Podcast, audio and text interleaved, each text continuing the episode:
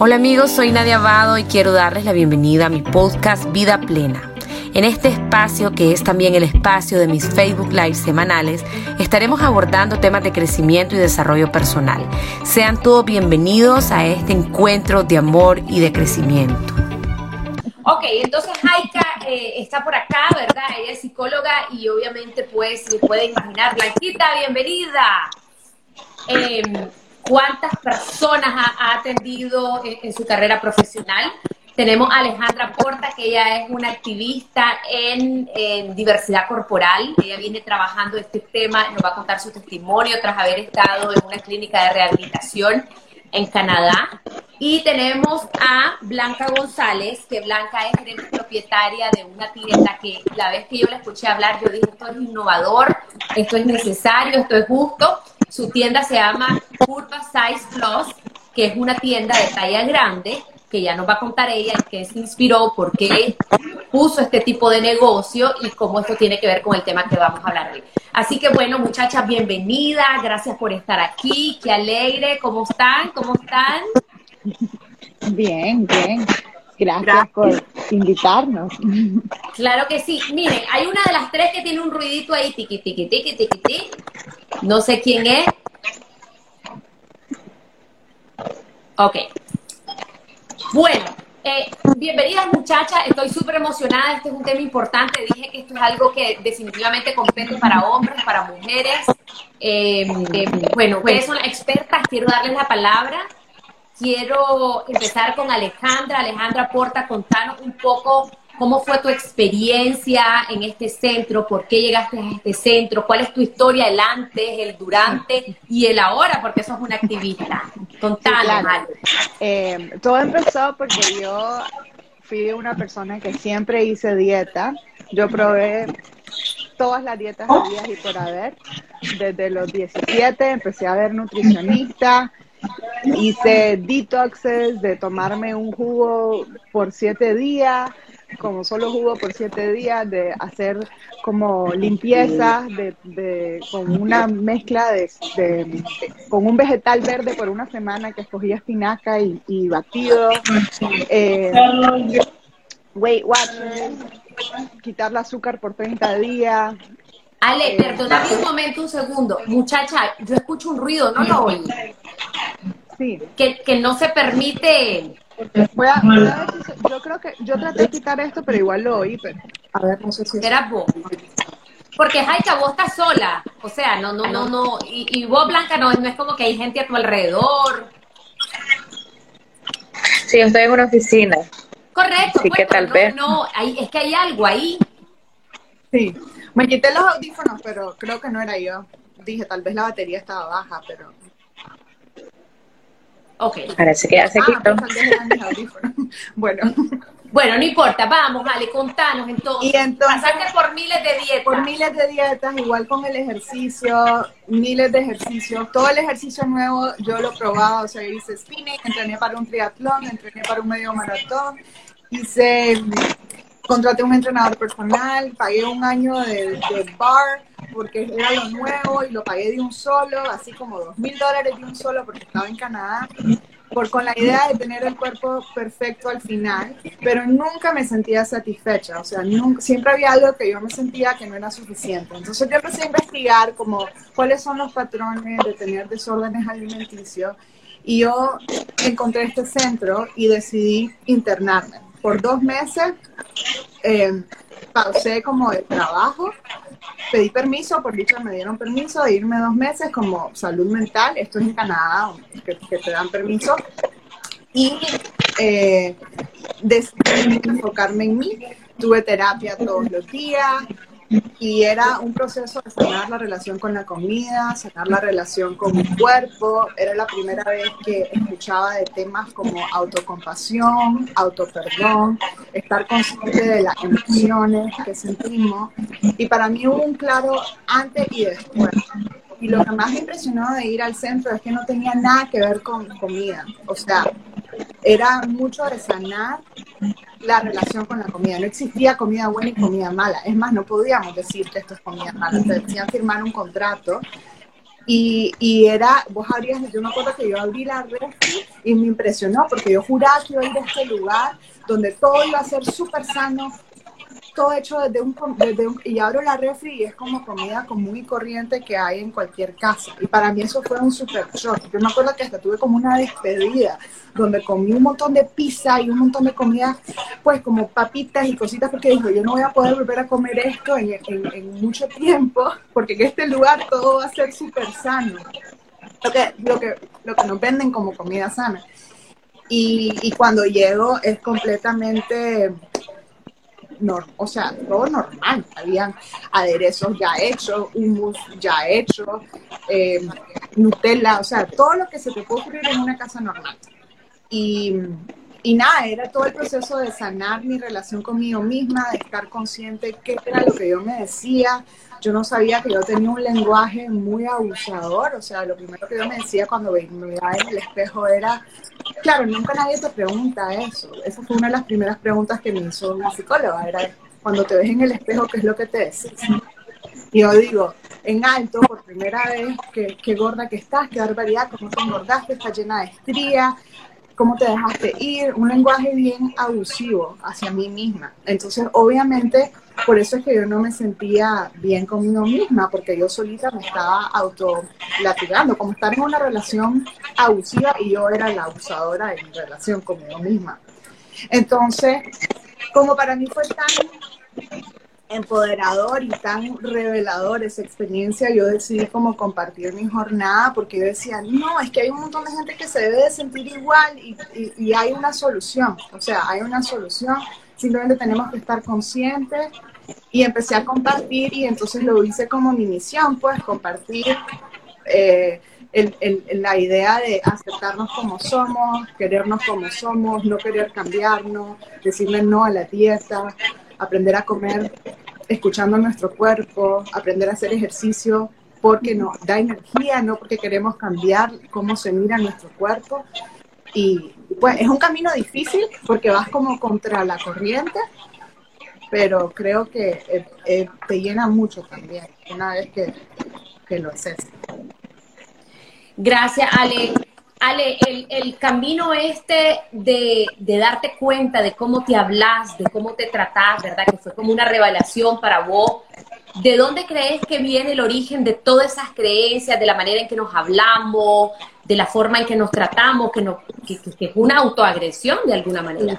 No, es que o sea, uno lo mira, es que pasa sin querer. Tal vez yo vi a mi mamá, cómo ella se miraba en el espejo y se autocriticaba y, yo desde, desde, pequeña como agarré eso, es, ese lenguaje. No, la verdad que no, no sé justo de dónde viene, pero sí sé que yo crecí en un entorno donde le ponían mucha importancia a cómo nos mirábamos. Mi abuela, mi mamá, o sea, siempre son personas que han sido, pues le ponen mucha mente a la apariencia física y entonces, y pues vivimos en una sociedad, en Nicaragua en general o en toda Latinoamérica, le ponen una gran énfasis en, en cómo, en un tipo de cuerpo, de cómo cuerpo ideal, y que si sos mujer te tenés que mantener así, tenés que tener, es bien exigente y es bien difícil de mantener y, y no todos tenemos ese cuerpo. Tal vez mi mamá era delgada, pero yo, yo no, no, no, no era, no, yo nunca fui, a ver, creciendo yo nunca era eh, gorda, pero sí mi cuerpo fue modificándose mientras iba creciendo y creo que yo no estaba, no lo aceptaba, entonces yo quería, me, me metí en dietas y en dietas para tratar de ser más delgada cuando, cuando mi cuerpo no, no, no, era, no era eso, entonces creo que es como difícil de aceptar porque, porque la sociedad te vende este cuerpo pero una vez que lo haces es bien liberador porque decís, no, es que no, es muy difícil encajar en esto cuando no, es, no soy así. Claro, me imagino la liberación que tuviste cuando aceptaste que tu cuerpo es así, a pesar de 500 mil dietas y detox y todo lo que hiciste, y me imagino que soltaste esa necesidad de cambiar y de cambiar y te empezaste a amar y aceptar. Yo no me daba cuenta lo intenso que me ocupó, el espacio mental que, toca, que me tocaba. O sea, yo pensaba en, o sea, mi meta era, mi meta del año era, yo tengo que adelgazar tantas libras y, y esa es mi meta. Entonces, eso te ocupa tanto espacio que no puedes hacer otras cosas. O sea, hay tantas cosas más importantes en la vida que adelgazar o que mirarte de cierta manera. Y, y entonces cuando ya te quitas ese peso encima, o sea, tenés espacio para hacer más cosas. Pues. Es, es impresionante el espacio mental que ocupa cuando uno se obsesiona con mucho con la comida y con el cuerpo, te puede ocupar 90% de tu cabeza. Ale, una consulta. Eh, yo he estado escuchando mucho lo de alimentación restrictiva versus alimentación intuitiva.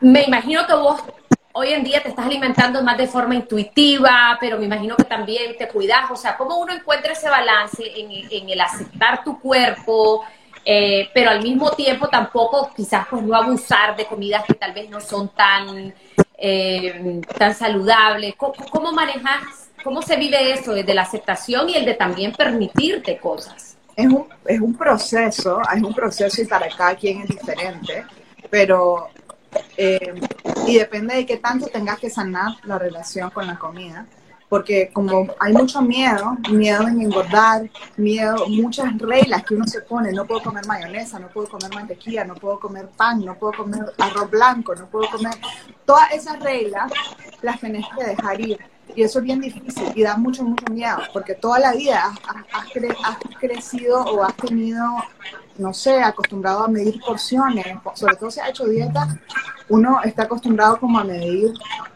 eh, porciones y a veces no te das cuenta si estás llena o si te sientes bien, o sea, hay como, esa es la parte de escuchar al cuerpo y comer como cuando comíamos cuando éramos bebés, que agarras las cosas con la mano y dejas de comer cuando ya estás satisfecho.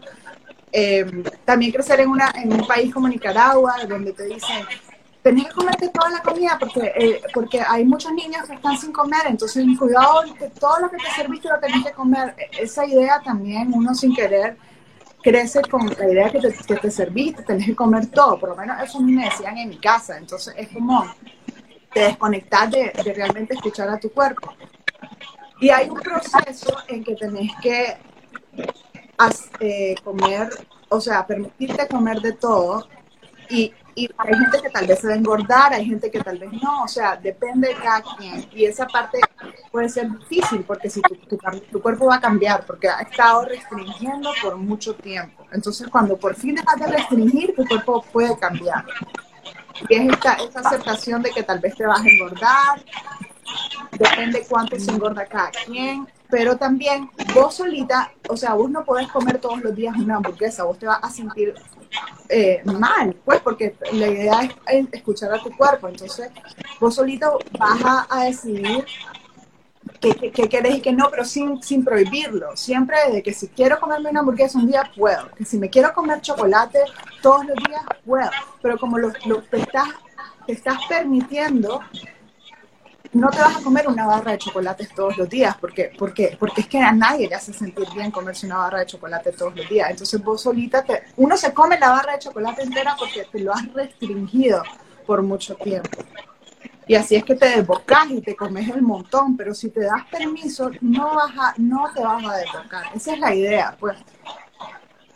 Me encanta eso último que decís, porque es como la sostenibilidad, o sea, en la medida, se nos fue Jaika, en la medida en que en que estamos restringiéndonos, restringiéndonos, es como buscar lo prohibido. O sea, hay algo como la naturaleza humana que como eso es lo, lo, lo, que no se puede, el día que podés te comer la cualquier cantidad y ahí es donde empieza el conflicto, ¿verdad? Con la alimentación. Muchísimas gracias, Ale. Vamos a hablar con Blanca, que ella es gerente propietaria de esta tienda que se llama Curva Size Plus Blanca, contanos un poquito de tu, de tu, de tu tienda, de esta idea innovadora, de dónde surge, cuál ha sido tu experiencia con el tema de la diversidad corporal. Muchas gracias por la invitación y sobre todo estar el día de hoy con ustedes. Pues mira, Nadia, Curva nació hace seis años, ya un poco más de seis años. Eh, aquí lo que nosotros hemos venido se escucha un eco, ¿verdad? Sí, desde que empezamos. ¿No será, muchachas, si le bajan un poquito al volumen a sus celulares, de pronto por ahí viene? Sí, vamos a ver, tal vez ahora. Sí. Entonces, Curvas nació. Sí, Curvas nació hace seis años. Primero, eh, buscando una necesidad familiar donde mi familia, mira, no encontraba ropa. Mi mamá le tocaba viajar, incluso, o sea, en Nicaragua no encontraba nada, y cuando le tocaba viajar, si iba a Europa, encontraba lo más pintura de labio. Eso era lo que decía, esto fue lo que encontré. O si iba a algún lado, le tocaba ir a una esquina o rebuscar pues en la, en la ropa de outlet, que era, que, que era como bien incómodo. Entonces, al tener esa necesidad, vi una oportunidad de aperturar curvas de hace un poquito más de seis años, donde había iniciado todo, todo lo que estaba empezando la revolución del tema de talla grandes o plus size, como se conoce también eh, popularmente. Y eh, me aventuré a emprender y después de un año que eh, vi el emprendimiento, me tomé la decisión de dedicarme al 100% a este negocio. Primero porque había una necesidad grandísima en Nicaragua. Había muy pocos espacios eh, donde una mujer tan grande podía tener, eh, obtener ropa, la moda, eh, a precios accesibles, que pudiera escoger y no irte a una esquina en un mall o, irte a buscar en ropa de segunda. entonces vi esta oportunidad como, como un proyecto completo eh, yo tenía experiencia en bienes raíces, en ese momento crecimos en sucursales, después eh, hemos tenido alto y bajo como cualquier negocio, ahora con la pandemia hemos fortalecido tienda, la tienda principal que es aquí en Managua y así hemos venido pues revolucionando y hacemos toda una mítica completa. Porque yo siempre digo, yo no solo vendo ropa, yo en realidad empodero a las mujeres tan grandes y considero el body positive o, o quererte también a vos mismo dentro de lo que es la tienda no te imaginas la satisfacción de que una mujer pues talla grande te diga, mira, tenía 10 años de no ponerme un vestido de baño. O incluso, qué bonita que me miro con esta ropa. Dice, jamás pensé que me iba a ver así bonita con un vestido. Mira, es la grabación de mi hijo, yo me, me siento y me miro bella. Entonces, esa satisfacción que se da en curva, yo he venido, pues obviamente, yo también soy mujer talla grande, en eh, mi familia hay varias personas que grandes, y, y sabes la necesidad y cuando quieres cumplir esa necesidad que existe más allá de solo vender ropa, sino esa felicidad de poder llenar ese espacio eh, que uno dice ves ropa, pero no, no es solo ropa, es sentirse especial, bonita en un evento, en tu grabación, en ponerle cualquier título del evento que puedas tener, la boda de tu hijo, ir a la playa y sentirte bonita en el mar y también pues ahí es donde viene toda la mística de curvas. Qué lindo, qué excelente, ¿verdad? No solo llenar una necesidad que no, que, que no existía en Nicaragua o que tal vez no existía de la forma en que vos lo estás llevando, pero también darle al cliente esa experiencia de sentirse incluido. Blanca, ¿qué se siente ir a una tienda y sentir que nada te queda? Te lo digo, ¿verdad? Porque vos estás bien avanzada emocionalmente en este tema y, y, es, el, y es la, la, realidad de muchas mujeres y muchos hombres. Y entonces voy a, no sé, por decir Sara, y, no te queda ni siquiera tal vez la talla XL. ¿Qué, qué se siente? ¿Cómo, ¿Cómo lo vive la gente y por qué el comercio, la, la, la industria textil, no sé si ese es el nombre, no fabrica cosas de talla grande?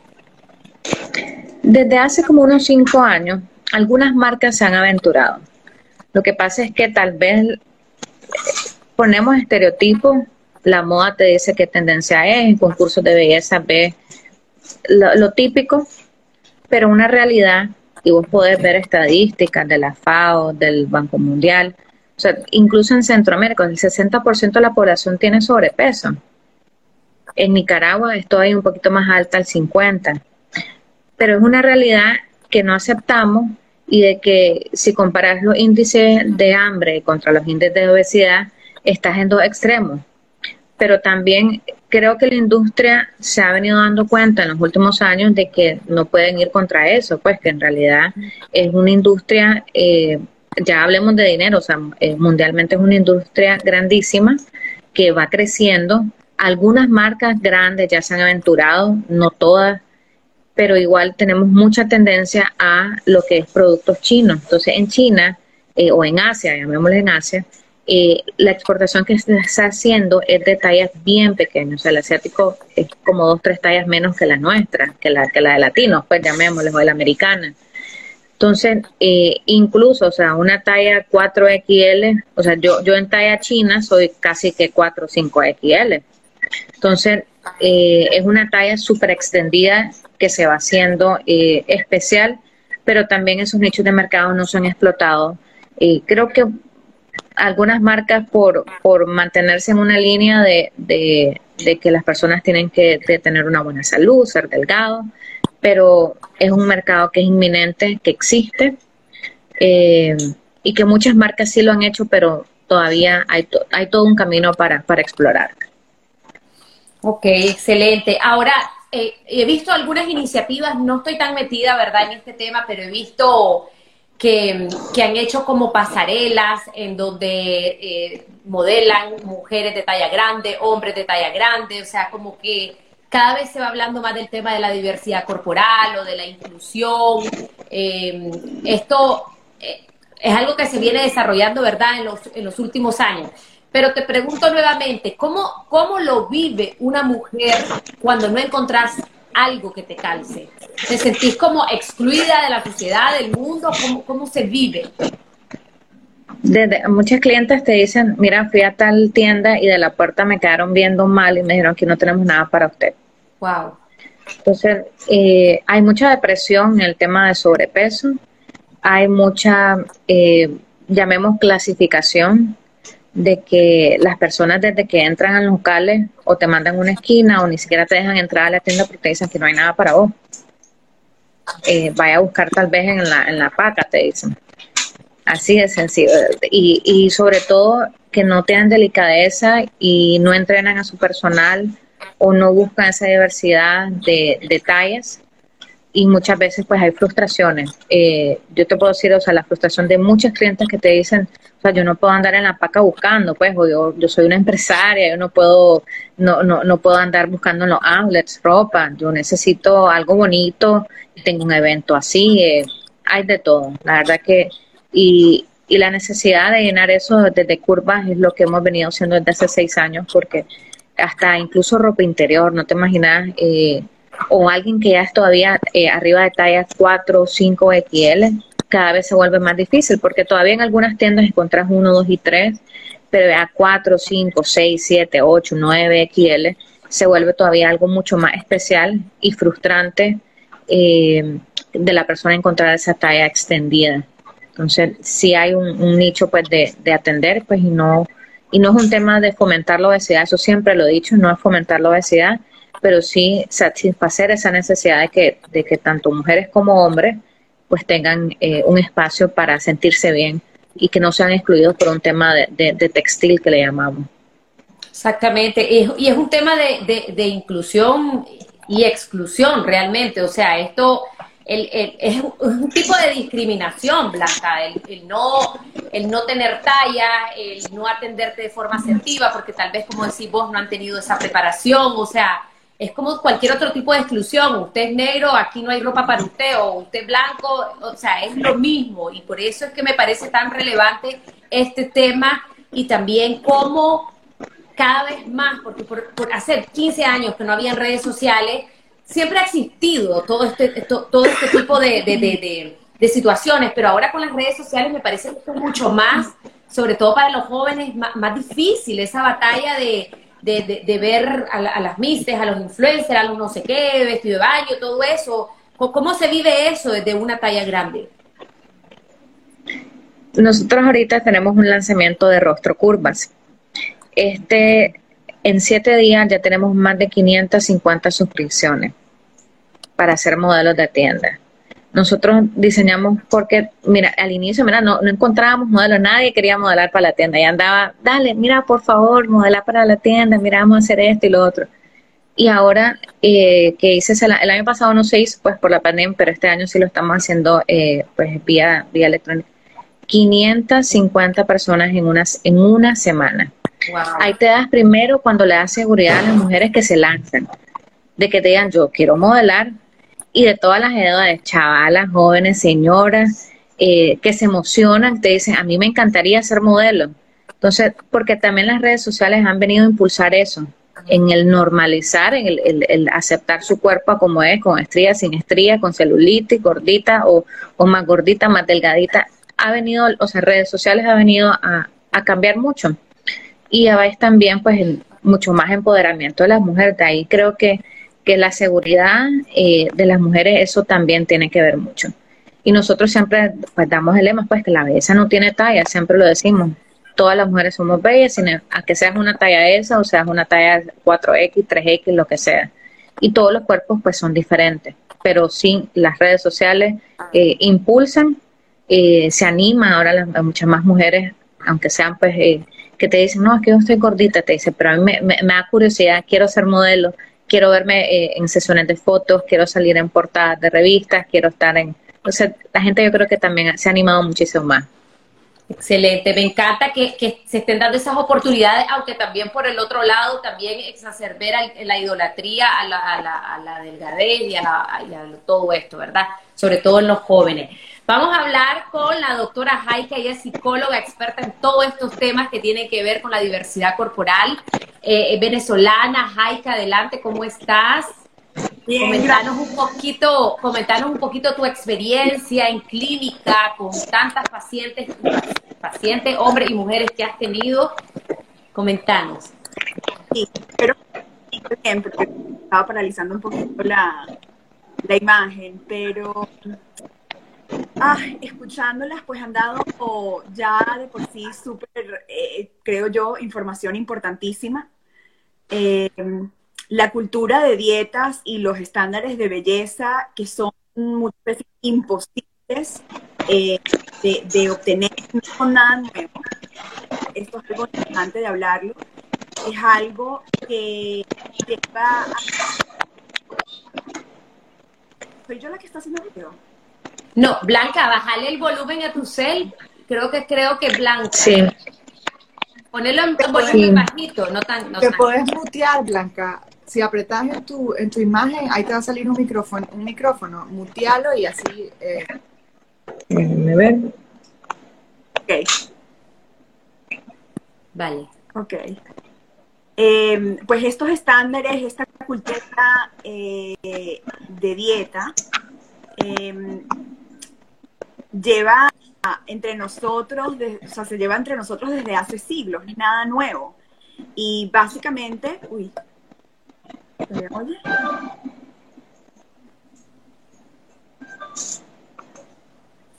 Jaika. Nadie. Se nos va de repente.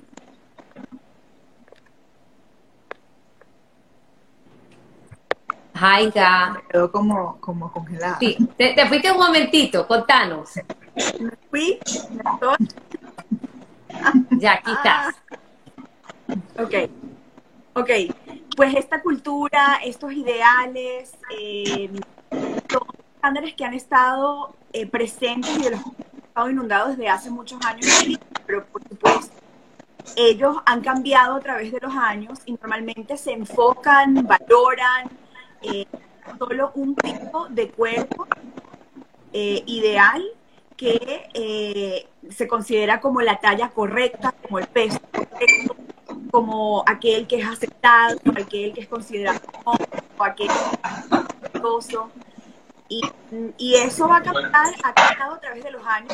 Muchas veces, una de las cosas que hacemos eh, en sesiones o cuando en un taller es de ver cómo eso está cambiando porque son distintos. Pero lo que sí sabemos que continúa a través de los años es considerar solo hay un cuerpo correcto o un cuerpo ideal eh, y que todos los demás que no entran dentro de este estándar son estigmatizados, son frecuentemente discriminados eh, y en este momento en el que estamos aquí, pues el estándar ideal de belleza, de salud, de muchas cosas que, se, que se le, otorga, es un cuerpo delgado. Entonces, esta cultura, los ideales que, promueve, eh, no solo se han convertido en una opción estética, ¿verdad? En la cual pensamos que solo una manera de vernos o de ser, o, la talla, o tenemos el ideal. También se ha convertido en una serie de estábamos nombrando antes, antes algunas de ustedes, económicas, ¿verdad? A través de los cuales entonces promueven productos para poder bajar de peso, productos para poder delgados, productos de belleza, también podemos hablar para no envejecer. Eh, y, de alguna manera, productos que van a, entre comillas, a, eh, venderse a gente para poder lograr eh, ese ideal. Y al final, como estaban diciendo, se trata de una moda. Eh, se trata de modas de diferentes dietas, modas de qué, es lo que... cuerpo súper hiper delgado, queremos un cuerpo que sea con curvas, queremos un, uno que, sea, que tenga más musculoso. Y entonces... Jaika, espérate, Jaika, es que... Jaika, es que nos está costando escuchar. Blanquita, ese celular ponerlo en mute o bajarle el volumen. ¿Cómo le pongo mute? Yo estoy viendo, fíjate que estaba intentando y no me sale para ponerle en mute. En tu pantallita abajo te va a salir un microfonito, una camarita, eh, una cosita como de flechas así y una carita. En el microfonito dale clic. ¿Ya lo viste? Abajo, abajo tuyo. No me sale. No te sale, ok. Bájale entonces a tu celular y trátalo de no mover tanto. Lo que pasa es que no se escucha, la pobre Jaica no se escucha. Sí, lo siento. Trátalo de no mover, déjalo fijo y ya no lo toqué. Nada más. Ajá, Jaika. Bueno, entonces estas modas que, que pasan de qué es lo que es ideal, qué es lo que es un estándar de belleza, son promovidas por conflictos eh, de intereses que se aprovechan de la, de la vulnerabilidad de, de todas las personas en la sociedad, haciendo, haciendo siempre énfasis en que, cuál es ese ideal, ¿verdad? Y cómo te lo voy a vender. ¿Cuál es el problema de todo esto? El problema de todo esto es que algo que tengo que nombrar y que es súper importante para todo el mundo escuchar es que la diversidad corporal, la diversidad de tallas, la diversidad de pesos, es mal siempre, siempre ha existido, siempre ha sido parte de nosotras, de todos los seres humanos. Así como hay diferentes colores de cabello, colores de ojo, eh, alturas, tamaños de pie, lo hay en diversidad corporal y siempre lo, lo, lo va a haber. Entonces, cuando consideramos como sociedad o cultura que solo un tipo de cuerpo o un tipo de talla es el correcto, estamos entonces discriminando y dejando por fuera a una cantidad de gente inmensa, a mujeres y hombres que no entran desde, dentro de ese ideal que está promoviendo nuestra cultura y que quedan completamente oprimidas, discriminadas, estigmatizadas. Y que a la vez lo que les decimos es que no pueden ser, eh, estar contentos con el cuerpo que tienen. Tienen que pasar el resto de su vida tratando de entrar y obtener ese ideal que nos está vendiendo la cultura. Entonces, no, no nos venden, porque ¿qué, no se vende? No se vende la satisfacción. Aquí lo que se vende es la vergüenza. Aquí lo que se vende es eh, eh, el, que el que algo está mal en mí. Que más poder de mercadeo que eso. Y tengo que corregirlo y tengo que pasar mi vida entera tratando de entrar en algo que no voy a entrar, porque de nuevo, la diversidad corporal es normal y no todos estamos destinados a tener un cuerpo específico. Entonces, hay, problemas, ¿verdad? Aquí es donde entran los problemas. Si yo no tengo, no soy naturalmente, podemos hablar un poco porque hay muchas cosas que determinan el tamaño del cuerpo y no solo son lo que como o la cantidad de eh, movimiento que hago, que, que nos trata de vender nuestra cultura, eh, que podemos controlarlo. No, no lo podemos controlar porque hay muchos factores que quedan completamente fuera de nuestro control, que van a determinar cuál es nuestro peso. Había un ejemplo, ah, perdón. Es aquí donde empezamos a ver problemas. Es importantísimo lo que voy a decir, para muchas personas tal vez va a ser algo muy nuevo. Las dietas el tratar de perder peso de manera intencional para poder lograr esto que me está vendiendo y me está diciendo que no funciona. Y cuando decimos eso desde, desde, pues desde mi profesión y, el área en el cual me especializo, lo que queremos es decir que sí, si yo hago una dieta o un programa o sobre ejercicio, posiblemente yo voy a lograr perder peso. Pero eso no va a ser sostenible. Es solo y únicamente a corto plazo. Yo voy a lograr bajar de peso y las investigaciones, la evidencia científica dice que entre 2 a 5 años yo voy a aumentar ese peso que perdí. Y luego, la evidencia también dice que el 60% de esas personas van a aumentar aún más de lo que de donde Sí. Yo soy el perfecto ejemplo no sé, vivo de eso, donde, o sea, cada vez que hacía dieta, yo subía más de lo que originalmente comencé. Y entonces se vuelve como desarrollas un problema porque te vuelves demasiado obsesiva y, y entonces o sea, yo sí creo que la el problema, el problema, como nos venden el problema de la obesidad, está muy relacionado con, cómo se vende la dieta y cómo nos venden esta cultura de tratar de alcanzar. Entonces, cuando creas tanta discriminación, cuando vas donde un doctor y te dice, tenés que rebajar, o sea, todas esas conversaciones es bien difícil y eso hace que, que más bien crees como una, una relación complicada con la comida y con tu peso. Pero lo que quería decir que, se me, que era como lo del tamaño del cuerpo, que un ejemplo que nos decían en el centro es que vos tenés un, número de zapato y tu pie, y vos no querés, o sea, ese es tu número de, de pie y vos no, no, vas a, no lo podés cambiar, o sea, no podés hacerte el pie más pequeño o el pie más grande, ese es tu número de pie y más o menos así es como es nuestro cuerpo. O sea, cada quien tiene un cuerpo diferente y tratar de alcanzar en un, en un tamaño no es, no es realista. Pues.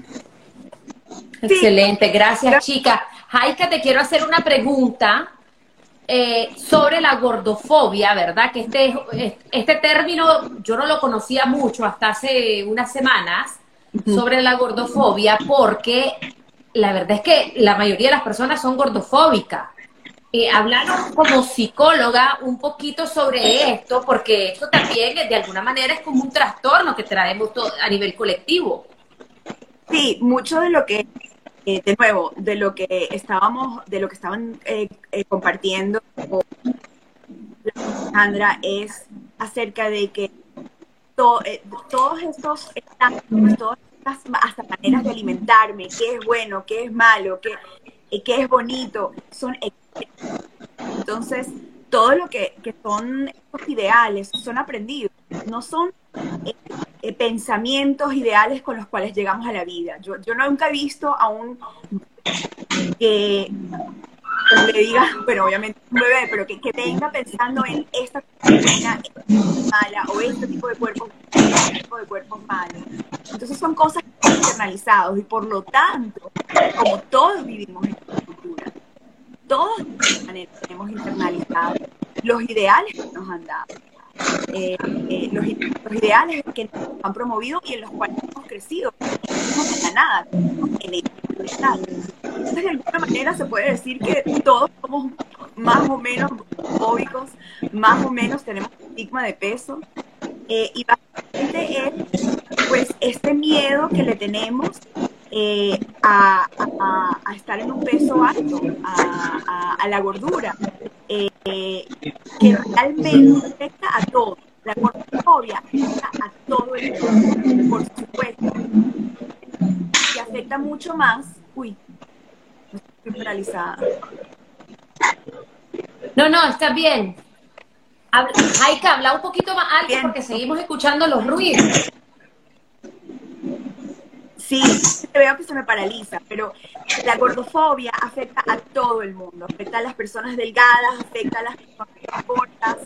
Eh, cuando yo hablo de gordura, yo lo hablo de un término descriptivo, no de un término despectivo o discriminatorio, a pesar de que nuestra cultura lo ha tomado como un discriminatorio, pero tanto las somos afectados por gordofobia, pero por supuesto, las gordas somos aún más realmente la eh, discriminación, la marginalización eh, que hay en nuestra cultura. no, no. No se escucha. Blanca, bajale eh, o, o tal vez te pones en un lugarcito más silencioso porque no podemos escuchar a Jaika. Sí, me voy a cambiar de oficina. Tal vez mejor para, para que... Ok, Jaika, gordofobia nos afecta a casi todos los seres humanos. Esa fobia de engordar, de subir dos kilos y ya estoy gorda.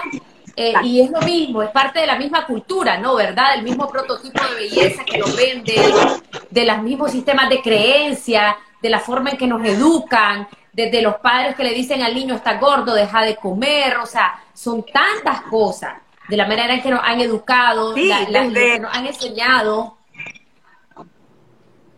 Sí, de una niña de tres años que recientemente alguien me decía que una niña de tres años le decía a alguien es que tú estás gorda. ¿verdad? Entonces, desde muy pequeños estamos siendo em, de alguna manera expuestos y afectados de miedo y esta forma al ser gordos. Las personas delgadas eh, tienen un pánico y miedo a, llegar a, a verse como una persona gorda y la persona gorda todo el tiempo tiene que ser expuesta a escuchar cómo el mundo entero está tratando de evitar verse como ella. Sí. Claro. Maika, una pregunta más. Sobre, entonces, a una persona, eh, a una persona gorda o una persona de talla grande, em, ¿cuál es la recomendación como psicóloga? ¿Cuál es la recomendación que vos como psicóloga le das? O sea, alimentarte saludable, no te mates con dietas. ¿Cómo, cómo sería el abordaje desde lo psicoemocional, desde los hábitos saludables, sostenibles. Sí, eh, esta es la otra cosa, la otra, la otra cara también que tiene la gordofobia y que es lo que estamos viendo hoy en día. Y es la idea, o sea, tomamos y nos preocupamos por el de una persona en nombre de salud, ¿verdad? Hemos, hemos vuelto al salutismo, a esta idea de que, no, bueno, no te lo digo porque tienes que ser un tamaño delgado por belleza, te lo digo por tu salud. Pero la salud también es un concepto mucho más complejo que el peso. El peso eh, no es la salud. Aquí en este, este live he escuchado mucho a, varios de ustedes mencionar el sobre la obesidad, y yo lo hago en comillas, porque son términos que están basados en esto, en saludismo, y en esta idea de, por ejemplo, el índice de masa corporal es lo que determina la categoría de peso, en la categoría de obesidad, pero realmente son súper estigmatizantes que no tienen base científica. Hay mucha controversia y creo que podríamos hacer hasta un live completo solamente en cuanto al índice de masa corporal y cómo estos son estigmatizantes y realmente no tienen evidencia. Eh, de nuevo, entran en esto que yo estaba hablando antes, económicamente. Eh, el, la obesidad solo fue considerada y nombrada como enfermedad en el 2013, no hace tanto tiempo, por, por la Asociación Médica Americana, de una forma súper arbitraria. ¿A qué me refiero? Hasta que, uy, ¿se me escucha? Sí. Te escuchamos, te escuchamos, Aika.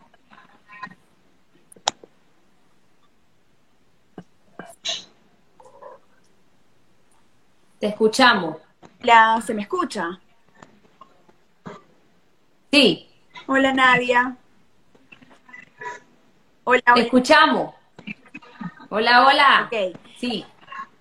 Es, es, solo en el 2013 que se empieza a considerar a la obesidad como una enfermedad por la Asociación Médica Americana y se hace de una forma súper arbitraria.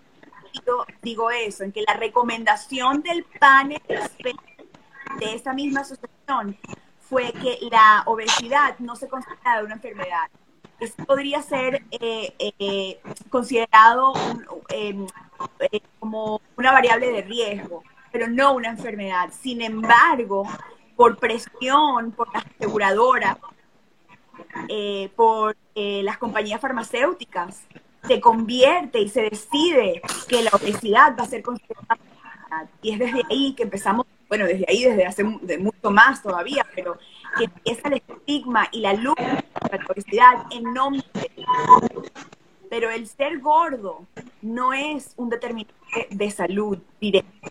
Puede ser saber que hay una correlación del tamaño alto de un cuerpo con algunas enfermedades, pero no podemos hablar de causalidad, no existe de causalidad.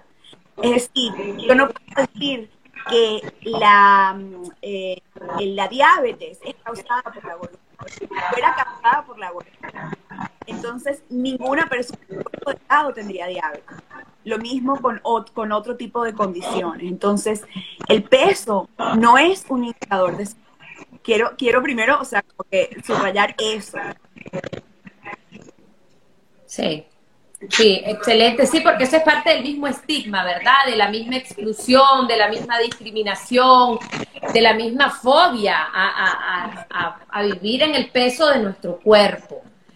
Eh, Muchachas, para ir finalizando, me encantaría hacer una ronda en donde desde su experiencia, desde, su, desde la parte profesional con que han trabajado la diversidad corporal, les dejen un mensaje a esos hombres y mujeres que tal vez no se sienten tan cómodos con su cuerpo, que tal vez no se sienten tan incluidos.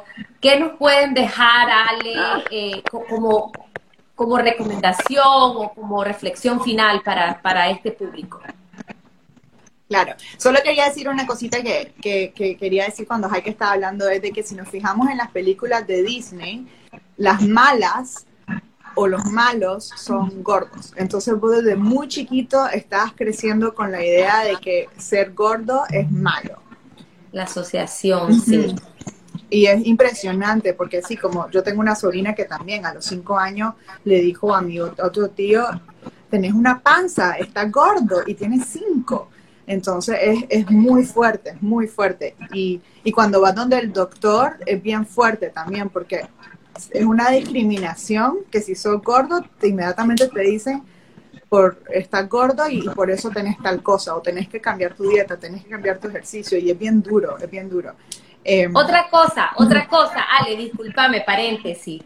La asociación con lo de malo en las películas de Disney pero en la vida también hay una asociación que el gordito es cute, que el gordito es buena gente, y yo tengo una amiga que ella es gorda y ella me dice, yo no quiero ser la gordita cute, buena gente, no, yo quiero ser una mujer y quiero ser sexy y, quiero que me vean como tal, entonces es como que los gorditos son buena gente, las gorditas son buena gente, y eso, ese, eh, esa es una creencia que, que, que, no, pues. Pero también en las películas, si te pones, el mejor amigo es el, es el gordo o la gorda, o sea, nunca... Es el bueno también, Muy pocas veces, muy ahora se están mirando más series o, películas que, que el, el, el, rol principal es, es una mujer o, o, hombre gordo, pero por año, o sea, en Friends, que es una serie tan popular, era cuando Mónica se engordó su época de gorda y entonces era como como lo peor, pues, que, ella era gorda. Entonces,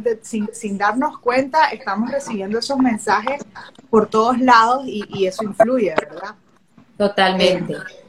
pero, a ver, de mensaje final. Bueno, yo creo que uno es darse mucho autocompasión, porque, porque como estamos hablando, o sea, estamos recibiendo constantemente mensajes diciéndonos que no somos suficientes, que tenemos que ejercitar más, que tenemos que comer más sano, que, y, y, y darnos cuenta de que, de que no, está bien, está bien como está, está bien, sos suficiente y darte como compasión de empezar, puedes comenzar como dándole gracias a tu cuerpo. Cada vez que te pongas crema o te enjabones, empezar dando gracias a tu cuerpo.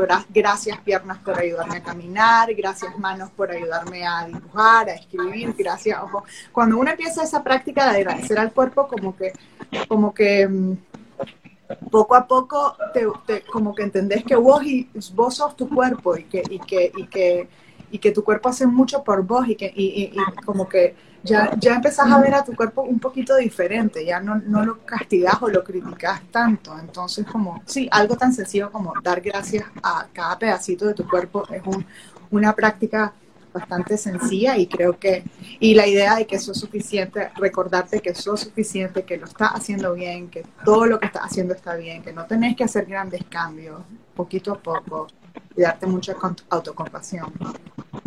Gracias, Ale. Excelentes palabras. Blanca, ¿qué nos dejas para esta audiencia? Amor propio, aprender a quererse, a amarse y sobre todo no sentirse mal. Aquí eh, uno piensa, hay una depresión muy grande, y yo lo he visto, eh, en el que, porque una talla pensás que te define quién sos y cómo sos y cómo te debería tratar las personas, incluso tu núcleo familiar, tu pareja. Eh, ¿Cuántas veces he escuchado a mi pareja me dejó por gorda, un ejemplo? O en mi trabajo me discriminan porque soy, porque soy gorda, gordita. Entonces, y también quitar ese tema tabú que, que por ser tan grande no sos una persona sana. Yo he visto, o sea, yo incluso pues en, en, los momentos hay de todo, pues, hay de todo. y en realidad no, no estigmatizar, o sea, de pensar de que porque sos tan grande no sos saludable, que no tenés derecho al amor, que no tenés derecho a, a ser feliz.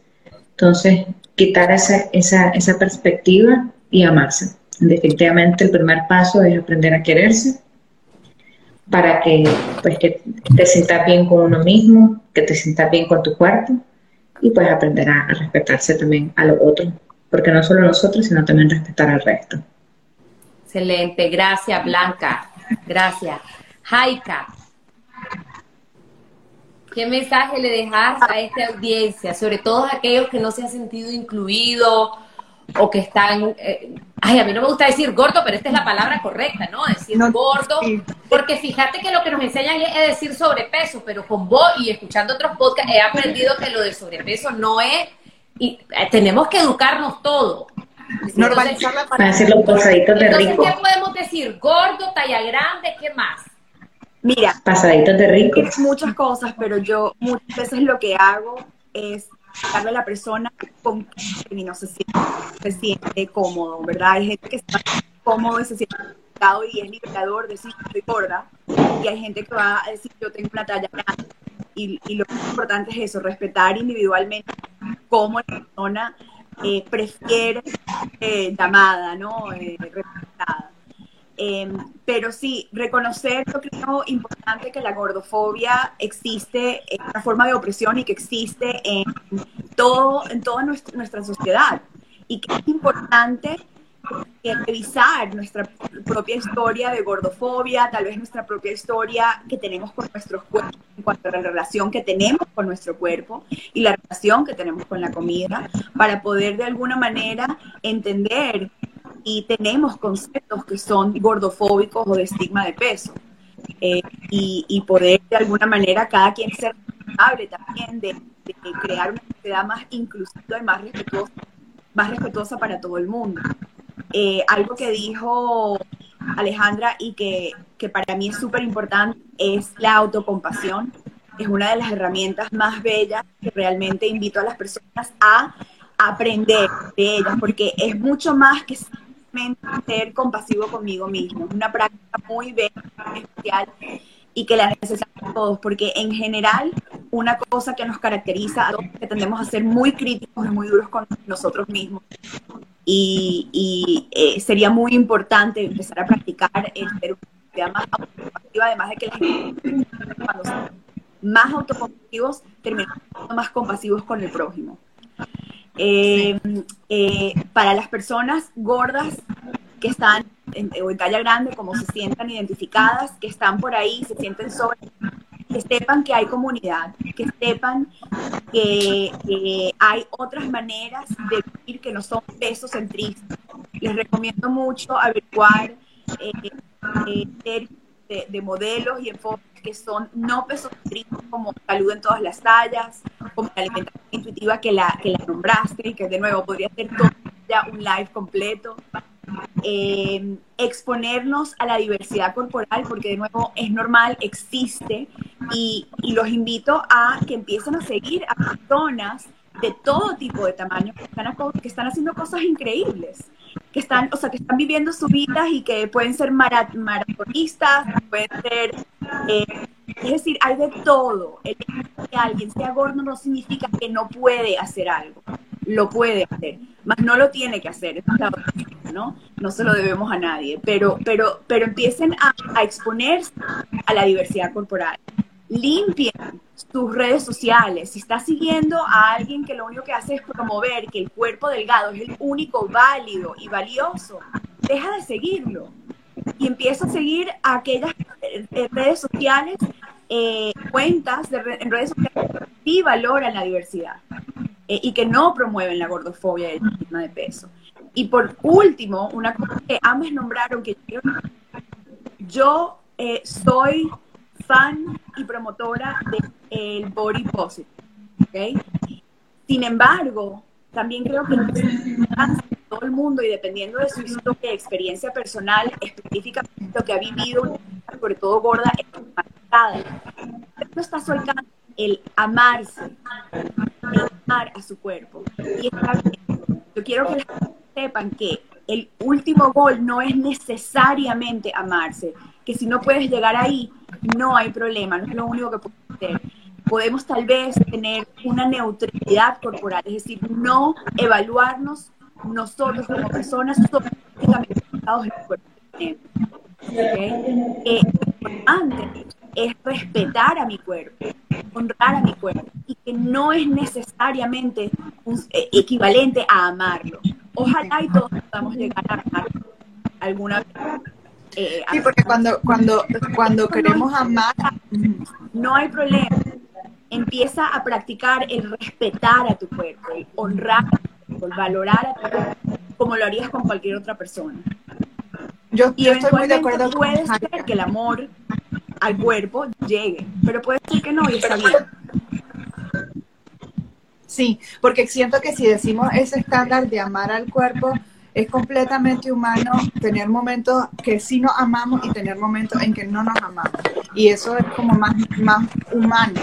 La idea de siempre querernos a nosotros mismos todo el tiempo puede ser un poco irreal. Y entonces cuando no nos queremos, nos sentimos como, como, como que fallamos o nos sentimos eh, como, que, como que estamos haciendo algo mal. Entonces creo que sí, que es muy importante eso que acaba de decir Jaika de de aprender a respetarnos y a ser como más neutrales con nuestro cuerpo. Que si tal vez en un momento no, pues no nos podemos decir qué linda que, que estás, pero decirnos, agarrar el pensamiento negativo y decirnos, está bien, está bien como estás ahorita, no tenés que, no tenés que decir estoy linda, porque a veces no, no te sale o no, no lo sentís y, y, tampoco se trata de forzarte. Y puede ser llegar a ser bien frustrante. Ala, yo veo que toda esta gente dice que se ama y que se quiere, pero yo no me siento así. Entonces es muy importante eso de, es mejor respetarnos y aprendernos a ser como neutral con nuestro cuerpo. Claro, y, y es venir como de, una tendencia restrictiva, que primero te restringe porque tenés que bajar de peso y no lo lográs, y luego cuando entras a esta nueva filosofía, tenés que a fuerza empezar a amarte, o sea, es como siempre tratar de corregir algo, es como que siempre tenés que ser correcta en algo, y, realmente lo que tenemos que aprender es hacer eh, con lo que hay, con días buenos, con días no tan buenos, con veces amándote, con veces que tal vez no estás tan tan, dispuesta a poder cumplir con todo esto. Bueno, muchacha, ha sido una plática maravillosa. Eh, muchísimas gracias a cada una de ustedes que de sus enfoques que desde su experiencia han podido compartir eh, lo que es la diversidad corporal, cómo ustedes mismas lo han vivido con sus causas, con sus pacientes, con su negocio y esperamos pues que, que, la audiencia se haya enriquecido. Hemos llegado al final de este episodio y quiero darte las gracias por haberme acompañado. Te invito a seguirme en todas mis redes sociales como Nadia Abado. Desde ahí siempre estoy compartiendo contenido de crecimiento, motivación y desarrollo personal. Te espero la próxima semana.